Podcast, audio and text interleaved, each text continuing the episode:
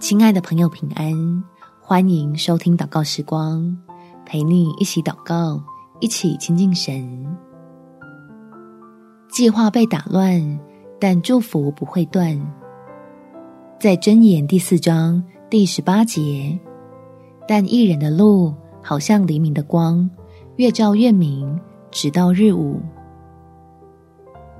感觉万事不如意，那先来找天父处理情绪。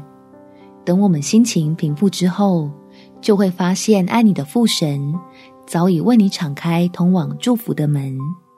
我们一起来祷告：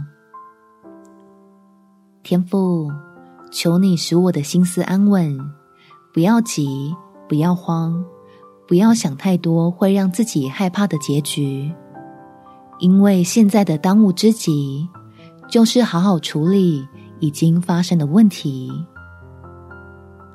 我要能快速的从挫败感中振作，相信我倚靠的神永不失败。你必透过眼前重重阻碍，叫我领略你的慈爱，